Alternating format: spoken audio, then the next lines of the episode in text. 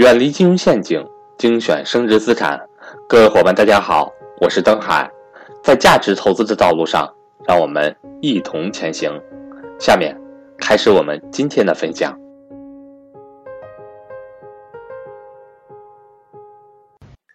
债券算不算？这个我相信大家理解了。债券呢，有人说算，有人说不算。债券分两种，对不对？第一种是不是叫国债？第一种是不是叫国债？国债能不能买？主要是第一是国债、地方债，第二是企业债，就这两种。这两种我稍微解释一下啊，一说大家就明白了。第一，国债当然可以买了，但是国债的收益率不高呀，比银行高，跟理财差不多呀，对不对？低收益产品，主要是个保本跟抗衡通货膨胀，低收益产品百分之五。你说年轻人，你说做这个你不现实啊？还是还是我那句话，大爷大妈做的。第二个叫企业债，企业债不向个人发行，大家都知道，企业债向谁发行？向基金发行，向机构发行。所以大家听好了啊，债券分两种啊，第一种叫国债、地方债，就叫政府债，咱统一叫做政府债。第二种债叫做企业债，比如说银行可以发企业债，比如说阿里巴巴也可以发债，这叫做企业债。国债个人可以买，但是国债的收益率太低了，大家都知道，百分之五，大爷大妈买的，不是教室里的人买的。那企业债能不能买呢？企业债不向个人发行，企业债向机构发行。什么叫机构？像银行、保险公司、呃基金公司等等等等。所以说呢，企你买不了这个债券，你要买只能通过。债券型基金，待会儿我让你看债券型基金买，大家明白了吧？债券型基金，所以它就归到基金了。所以这里面基金咱们划掉，不能买啊！你没意思呀，国债你可以买百分之五的收益率，你觉得有意思吗？教室里各位同学，不是你买的，大爷大妈买的啊。P to P 理财能不能买？各位能不能做 P to P 理财？有人说能，有人说不能啊。P to P 不能碰啊，不能碰。为什么不能碰？为什么不能碰？各位，第一，P to P 全国有一千五百家的的公司，大概有一千五百、一千两百家，到现在应该有一千五百家。你们知道跑路就是跑路，就是这个资金链断裂。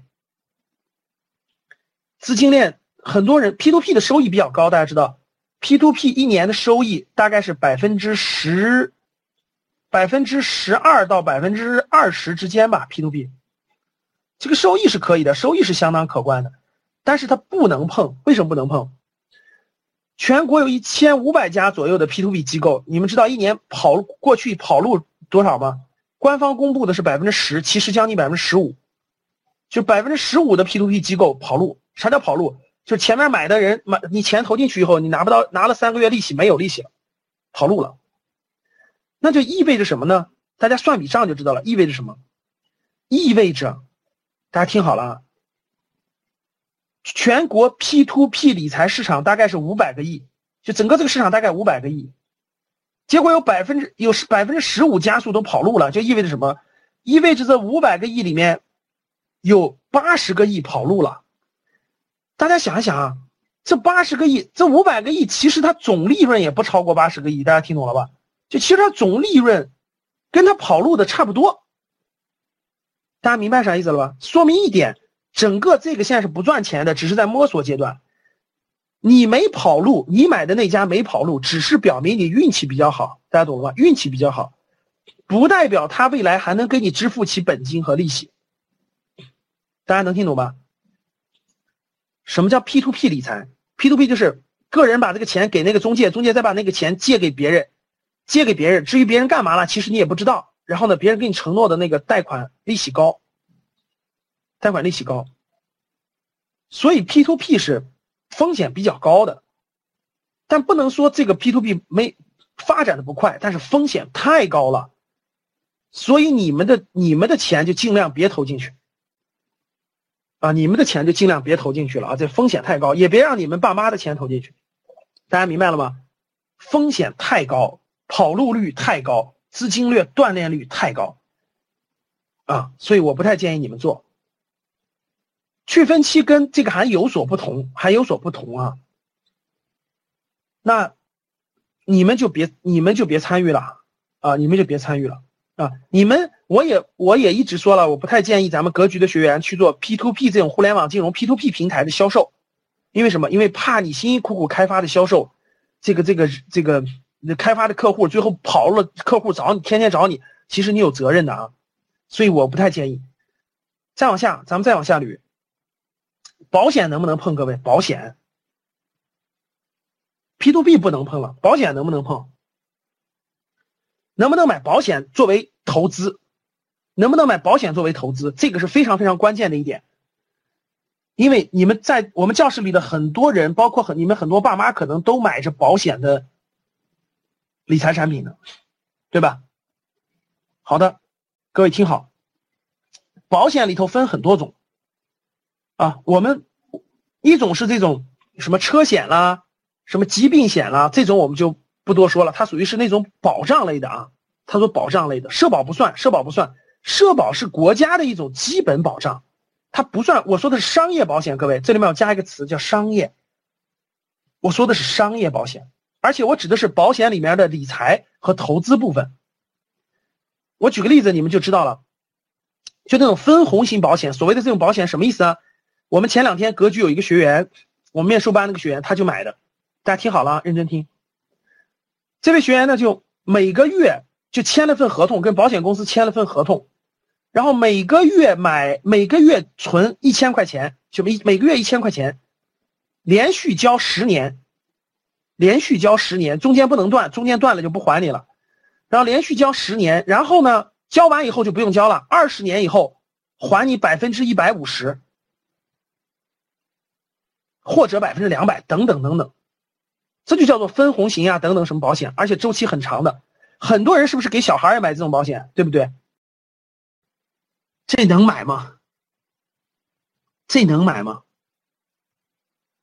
这完全不能啊！这还用问吗？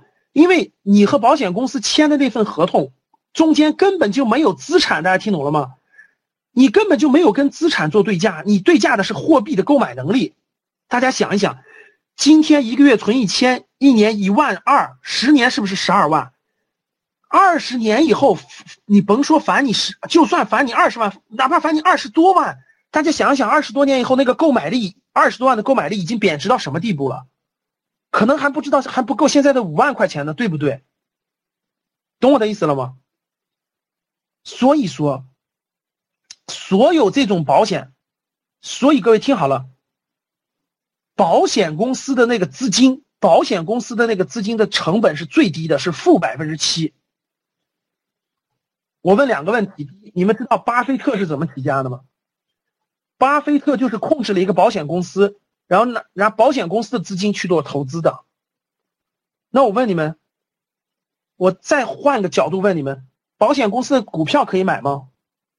保险公司的股票可以买吗？为什么可以？为什么可以？你看，第一，你你知道保险公司那产品其实是亏钱的，不能买，但是你为什么还能买它的股票？为什么？道理很简单呀，因为来格局听我课的就一千零四十二个人，全国有十三亿人没有听啊，就这么简单啊！我问你，我的影响力大还是满大街的保险公司的广告大？我问你们，满大街是不是保险公司的广告？你们去商业街上去看去吧。商业街上最大的广告牌是不是广告？是不是中国平安、新华保险、太平洋保险？是不是他们的广告？你说是我的影响力大还是他的影响力大？其实就这么简单的道理嘛。因为买的人很多呀，大家懂了吗？真的就是这个道理。好了，那保险公司。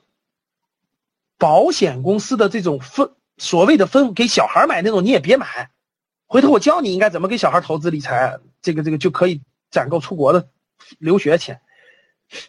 保险公司的产品其实最后退还给你的时候，价值其实已经非常非常低了啊。很多人是不是买的来教室里买的人打个一，不管是你买的还是你家人买着的，你家人给你买的打个一。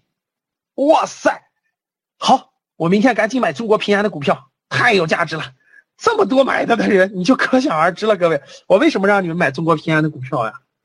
现在明白了吗？这种典型不能买啊！我为啥早？我为啥前一阵给你们推荐？就每个月存，每个月死存这种，各位听好了。回头我教你个方法，定期定投基金的方法，其实你用不了两年你就看出来了，比你这好的不知道多少倍。而且很多你发现没发现，保险公司是在银行，在银行里驻点，然后忽悠你，对吧？买多少年多少年，然后怎么怎么地，怎么怎么地，是吧？好了，回去以后拿出你的合同，赶紧看一看怎么停，就是怎么能让它损损失最少，然后怎么能够停？你看，我我给你们举个例子，各位听好了，各位听好，投资任何东西的时候，第一条，各位听好，投资任何东西的时候，第一条，不是把钱给他，是看什么地方能够领到钱。我重复一下这句话。就是你买进任何东西的时候，你头脑当中第一反应是你在什么地方卖出。重复一下我的话，各位，这句话非常关键。当你买进任何东西做投资的时候，你第一反应其实不是它贵还是便宜，而是你通过什么地方可以卖出，就是卖出渠道在哪儿。我问你们，我随便举一点，你们是不是都认为钻石很有价值？是不是钻石很有价值？各位，教室里的各位，结婚的时候买钻石的，买钻石的打一。打算买钻石的打一，已经买了的或打算买了的，什么钻石恒久远，一颗永流传，对吧？好，现在教室里的人告诉我，你想卖钻石去哪儿卖？想卖钻石的去哪儿卖？现在给我打出来，谁知道？谁知道到哪儿去卖钻石？就是当你买完那个钻石，你觉得它很有价值，它可以保值，你告诉我去哪儿卖？看到没，各位？所有人写的都是当铺，你拿上你的钻石到当铺问一问他收不收？你们去问问他收不收？有人知道哈？上海有一个钻石交易所，说的没错。你去问问上海钻石交易所最小克拉是多少克拉的？你去问一问最小克拉的。你们买的那根本就不够最小交易单位的，懂了吗？不够，你们的钻石家用的这种根本就是那个根本就不够交易级别的，根本就没有人收。其实你就买了个玻璃，懂啥意思了吧？其实都不知道你，我我举一个钻石的例子，不知道的人好好去查一查我们格局视野以前发的文章，然后好好看看就知道了啊。所以以后你们结婚时候要买什么？买戒指买什么？教室里很多女孩多哈，以后买什么戒指？买铂金的，对，买铂金的，买铂金的，别买钻石的。那铂金的万一遇到个战乱的话，戴在身上还能换换二两小米呢。备注能让你活一个月呢？看过一一八一一九四二吧？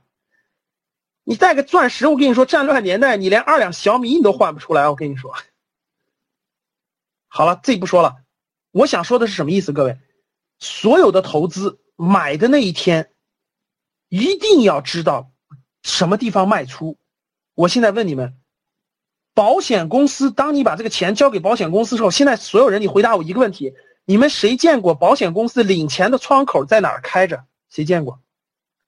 教室里各位，这么多人买保险的，谁去保险公司领出来过钱？给我打一。就是老师，我从我去保险公司领出来过钱，打一。知道窗口在哪儿开着？这真算是不错的了哈。好，各位，车险不算。车险是一个大众普通险，国家规定的强制险的啊。好，各位，你了解理赔窗口在哪儿？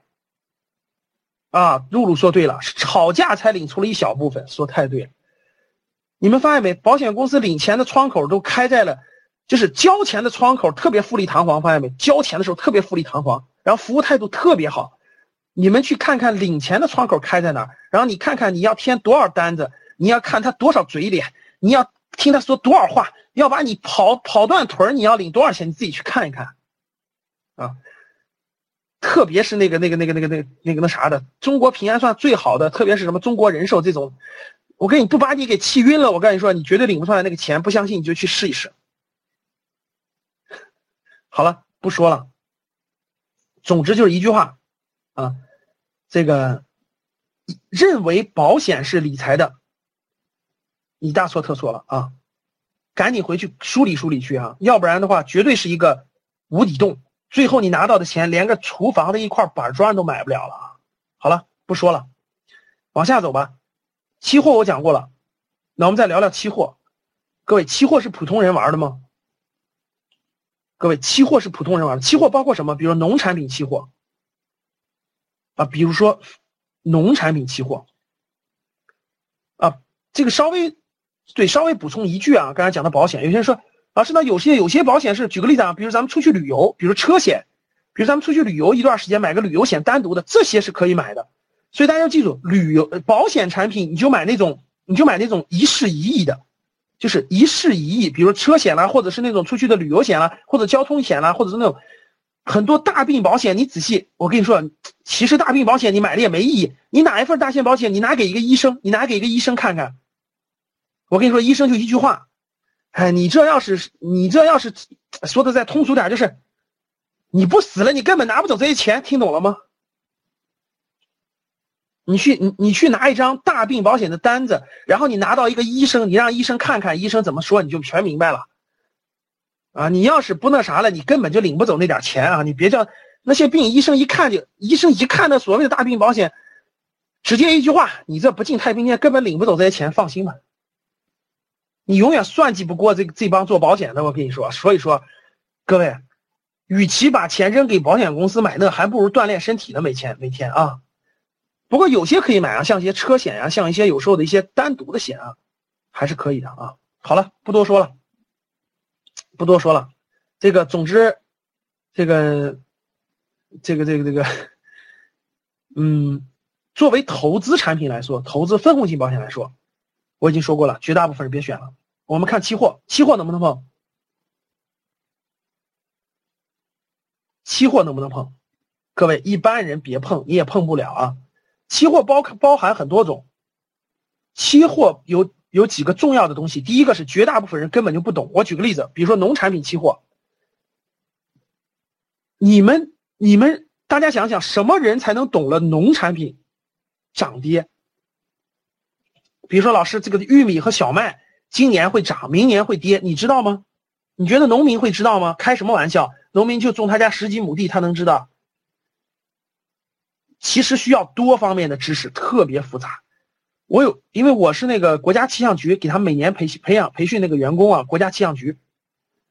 然后我有一次我发现一个气象专家，我看完我才崩溃了。人家那些做农产品差不多，比如说他是研究全球气象的，他看到那个，对他看到那个巴西今年的雨量过大，就说明什么要涨，咖啡要涨价。他看到那个东南亚地区今年的雨量要减少，要干旱，说明什么？泰国香米要涨价。哎呦，你你你要不懂这，你说你能研究得了吗？所以这个东西根本就没没法碰啊！第一，这是第一点。第二点，所有的期货交易都要用杠杆，就都要用杠杆。什么叫杠杆？各位，杠杆就是需要借资金或者是借货，融资融券，融资融货。只要是杠杆的，各位记住就没有底线，就没有底线。大家记住就没有底线，就是比如说你投个一百万，你说我。我亏光就完了，其实就就没有底线，他有可能让你赔五百万都有可能，大家懂了吧？没有底线的投资项目千万不能碰。待会儿我会说天条的，外汇能不能碰？各位，外汇，说老师，我我炒炒什么日元、美什么欧债，哎，不是什么那个欧元，什么什么韩元，什么人民币的互相的对价卢布。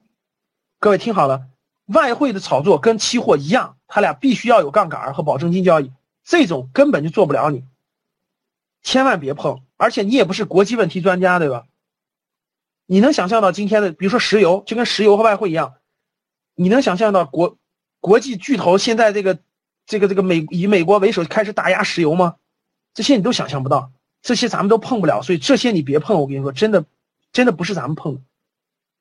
但是我不妨碍说，老师，我你说我那个四十岁以后，我特别特别有能力了，我能不能碰？那是你水平强，到今天为止我都不敢碰，因为。我看到的大量的做这些的，最后其实都是，都是做了巨大的亏亏损。有赚钱的，但是风险无限啊！我们不能羡慕那些赚钱的，我们要看到这个风险我们能不能可控。最后各位就留下了三个，最后就留下了三个，第一个是基金，第二个是股票，第三个是房产。最后再说一个股权，股权你们能碰吗？风险投资你们能做得了吗？当然不能了。你根本就碰不了。第一，真正做天使投资、风险投资的，身价不身价没有个上亿的资产，根本就做不了的啊！别开玩笑了，各位啊。股权投资的最低门槛是五百万，最低门槛。啊，你要有个富爸爸的话，你要是王思聪有个富爸爸的话，直接给你五个亿的话，你可以做啊。你要没有这些资产的就别碰了啊。好了，各位，股权众筹也别碰，啊，根本就扯不清的，扯不清的这个这个这个债权债务关系，别碰啊。你就看到股，你就看到股权众筹好像能赚钱了，其实我跟你说，亏钱的时候你有无限责任，你有无限责任的。我跟你说，就是，比如说你你众筹的这个老板，结果他。他到处欠债，拿公司到处欠债，最后欠了一千万。其实你只众筹了两百万，最后你的股东是有责任的，你听懂了吗？别乱瞎众筹啊！为啥我们现在格局都没有面向大家做过众筹呢？不能乱做，这个里头有无限风风险，不是你想象的。有限合伙也不行，因为它有些是债务，它不是股权，明白了吗？好的，这里就讲了。那最后大家能碰的各位，就聚焦在这三个上了：基金。股票和房产，欢迎想跟赵正宝老师系统学习财商知识的伙伴和我联系，我的手机和微信为幺三八幺零三二六四四二。